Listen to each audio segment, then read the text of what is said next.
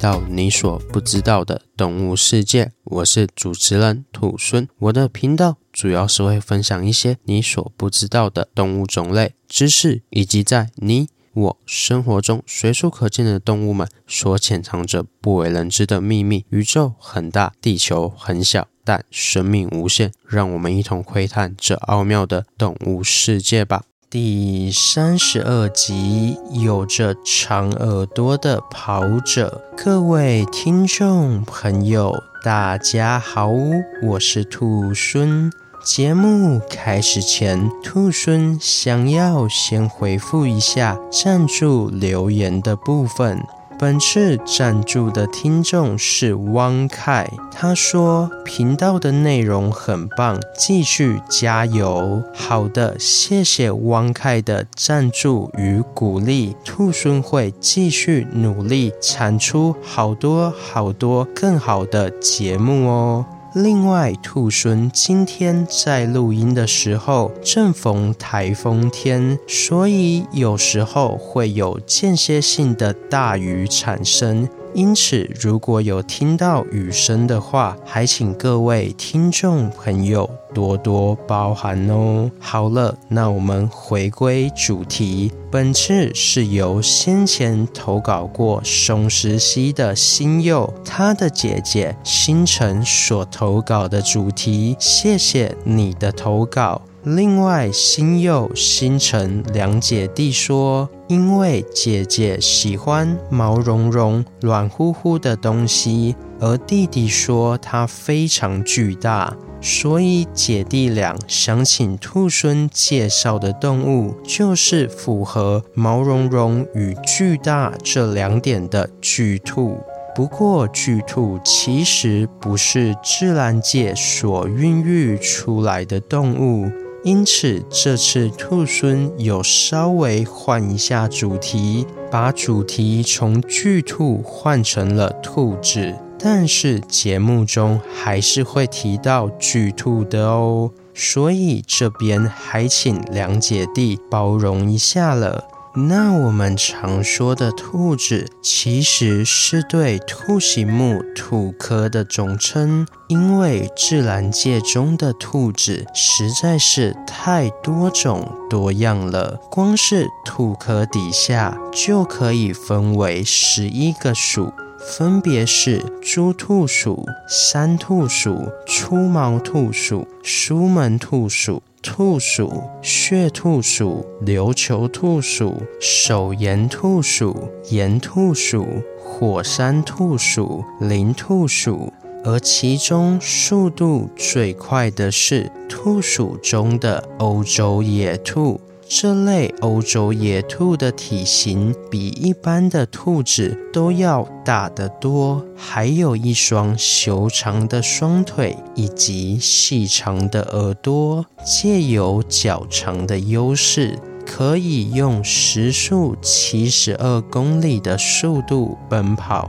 此外，兔鼠这类的动物，它们的巢穴有别于一般在地底挖洞的兔子，仅仅是用草堆所做出来的简单小窝而已。所以，与坚固且隐秘的洞穴相比，这样简单的草堆可说是毫无任何遮蔽力及保护力的。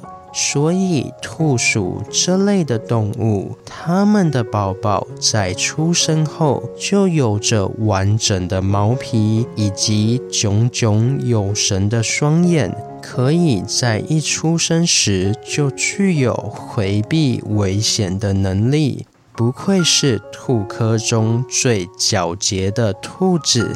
从一开始出生就注定成为草原上的跑者啊！另外，这类兔鼠的动物除了速度很快、很灵活外，还有一项很有趣的技能哦，就是拳击。虽然说兔子给人的印象是可爱且害羞的动物。但是兔属的物种非常的特别，在春天到来前都是害羞的样子，而在春天到来时，雌兔会收起害羞的性格，转变为骁勇善战的拳击手，为的就是要挫挫雄兔的锐气了。一般来说，雄兔平常会在草原上赛跑，来表示自己才是草原上最快的兔子，以此来显示自己的优越性，并且从中获得与雌兔交配的权利。不过，雌兔可不是这么好说话的。当雄兔接近雌兔时，雌兔会出拳揍向自信满满的雄兔，让雄兔吓得惊慌失措。但这其实是雌兔的考验，为的就是要测试这只雄兔是个真男人，还是一个虚有其表的伪君子。不过，也有些雌兔，他们出拳只是在说自己还没有交配的打算而已。但不管怎么说，会出拳打人的雌兔真的是很彪悍呐。同时，也是因为这类兔属的物种如此彪悍，难以驯养，也就成为了人们口中的野兔之一哦。那么，听到这边，我想各位听众朋友应该也很好奇，可以被人类驯化作为宠物的兔子。到底是哪一类的兔子吧？那要回答这个问题前，我们先要了解人类为什么要将兔子驯化？驯化的目的是为了什么呢？我想应该有些听众朋友心里已经有答案了。没错，早期人们驯养动物的目的。不外乎就是帮忙打猎、提供狩猎，或是作为食物等用途。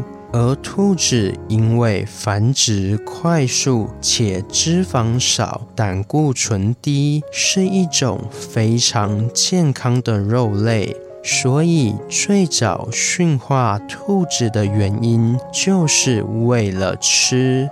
而这个历史被记载在诞生于西元二十三年的罗马作家老普尼林的著作中，其内容写道：食用兔肉这一行为可以追溯到西元前一世纪的古罗马帝国。当时的罗马人民就已经懂得将兔子圈养起来，并且用一种名为 “leperaria” 的高墙将其围住并饲养。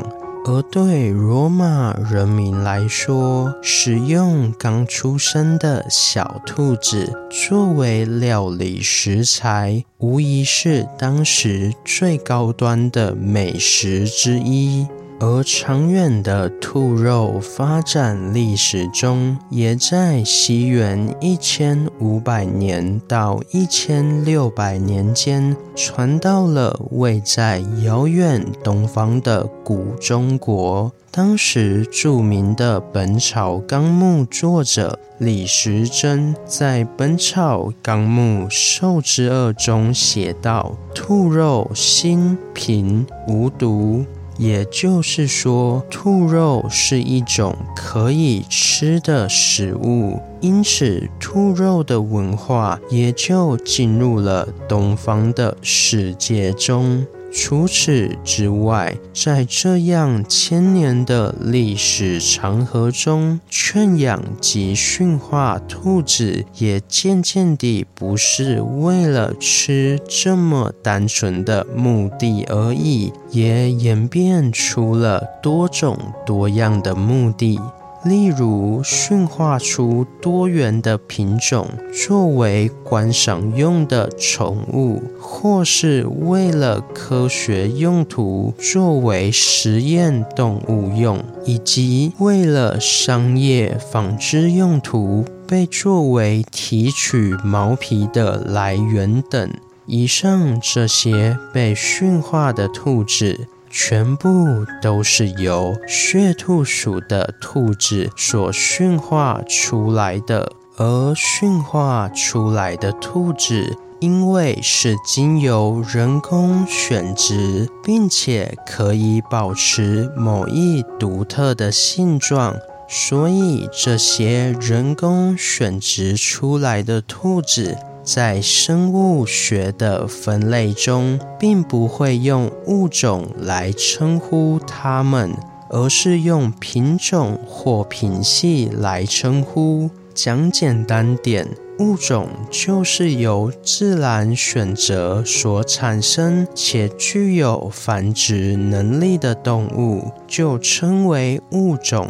相反地，不是经由自然选择，而是经由人工特意挑选的动物，就被称为品种。所以兔狲才会在开头说：“新佑、星辰姐弟俩想要兔狲介绍的巨兔。”并不是自然界所产生的物种，而是人工选择出来的品种。而巨兔诞生的目的，其实是为了解救十一世纪的人类大饥荒而诞生出来的品种哦。其中又以弗莱明巨兔体型最为庞大，可以长到五公斤，再加上兔子给人的印象就是吃吃草就可以长肉，因此被当时的人们作为高经济价值的动物。不过，据现代的统计资料表示，用兔肉来解决饥荒是不太现实的。会这么说，是因为要养活一只兔子，需要给予的谷物与最终可以获得的兔肉是不符合效益的。这个兔肉与谷物的效益，可以被一种称为换肉率的公式所计算。换肉率公式所计算出来的数字越低，代表效益越高。单纯以牧草作为饲料的兔子，换肉率为二点五到三之间，而饲养鸡的换肉率为二。因此，用兔肉来解救饥荒，其实是不符合现实的。但尽管如此，兔肉作为食用肉的需求还是很高的。据二零一三年全球统计的食用动物数量排名，兔子仅次于鸡、猪、鸭，位居第四。所以，兔肉在全球市场上是具有一席之地的。说到这边，兔孙就觉得兔子真的是很伟大的动物。人类的历史如果没有兔子的存在，对科学实验及美食文化应该是一个非常大的冲击吧。好了，今天的故事就分享到这边喽。对兔子有什么其他的想法，欢迎到底下留言。如果喜欢我的节目，也欢迎追踪订阅及分享给身边对动物、自然有兴趣的朋友吧。最后还有一点非常重要，就是想要鼓励兔孙的话。可以到 Apple Podcast 上给兔孙五星评价，或是到节目资讯栏上点开赞助页面，给予兔猻小额的回馈。同时，听众所赞助的金额一部分也会捐给相关的动物福利机构哦。这样一来，除了给兔猻鼓励外，还可以做善事哦，那我是兔猻，我们下次见，拜拜。下集预告：真实的美人鱼。